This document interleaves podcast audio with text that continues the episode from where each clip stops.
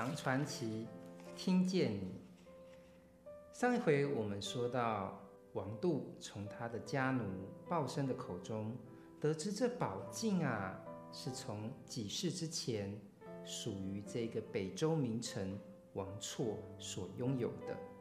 后来呢，有一名外国僧侣呢，哎，居然来到他的家来拜访王杜的弟弟王姬，希望呢能够借古镜一观。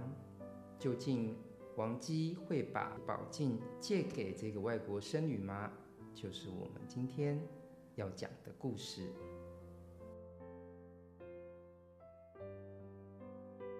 这来拜访王姬的外国僧侣就说：“我啊，可是精通佛家的各种的真言符咒，能够识别宝器。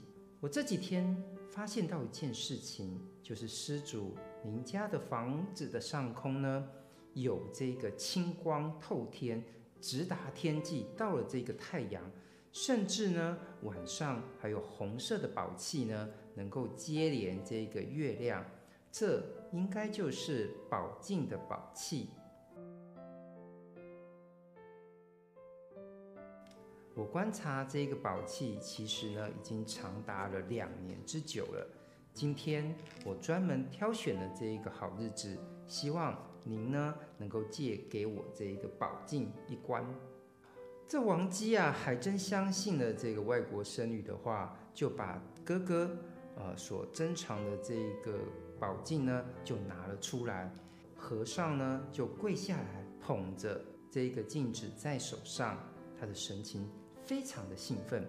他就对王姬说：“这面镜子。”可是有好几种神奇的功能呢，只是还没有被人所开发挖掘。我来教您如何开启这宝镜的各种的神奇功能，好吗？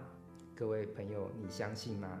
这外国僧侣说：“你呀，只要把这个黄金膏就涂在这一个。”宝镜的上面，再用珍珠粉去擦拭，接着你再举着这一个宝镜呢，就对这一个太阳一照，宝镜就开机啦，能够照见呢挡在墙壁后面的东西。和尚呢又感叹道说：“如果啊再让我做法试验，应该呢这一个宝镜就能够照见人的五脏六腑，那可是过去的这个 X 光了。”可惜呢，今天在仓促之间呢，我没有带来这个做法用的黄金膏粉。只要呢用这个黄金的膏粉所焚烧出来的这个烟，把宝镜熏染一下，然后再用白玉水再把这个宝镜清洗擦拭一番，然后再用这个金膏珠粉，像刚刚说的再擦拭一遍，这宝镜可就非常的厉害了。就算是把这个宝镜呢。埋在这个泥土当中，这个宝镜也会透显出光芒，不会变暗。外国僧侣呢，于是呢就留下这个金烟玉水的熏洗方法，写了下来，交给了王姬。王姬呢也把这个讯息交给自己的哥哥王度。那王度反正就试试看，也没有什么差别，就依法做了。果然，这个宝镜从此之后就有这一些特殊功能，但是呢，这些功能大概也只能维持一阵子。而外国和尚呢，这一次拜访王府之后呢，就再也没有出现过了。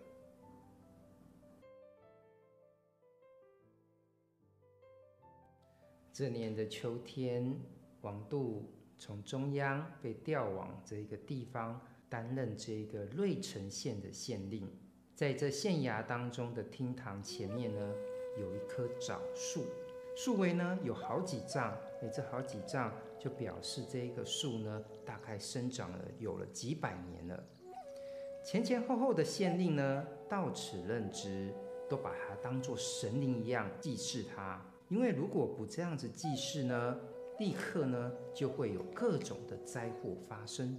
王杜认为这些都是妖魔鬼怪之事啦，皆是人为。这种奇奇怪怪的祭祀呢，应该禁止。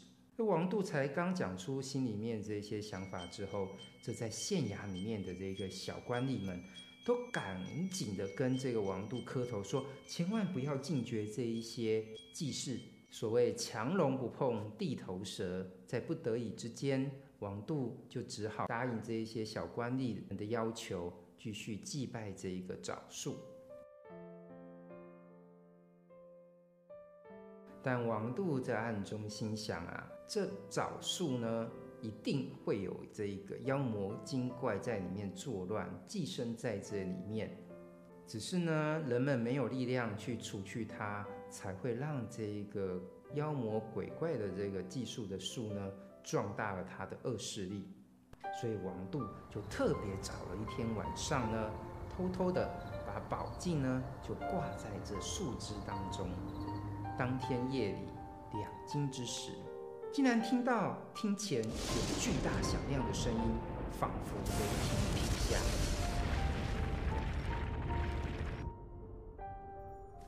究竟这雷霆之响所谓何来？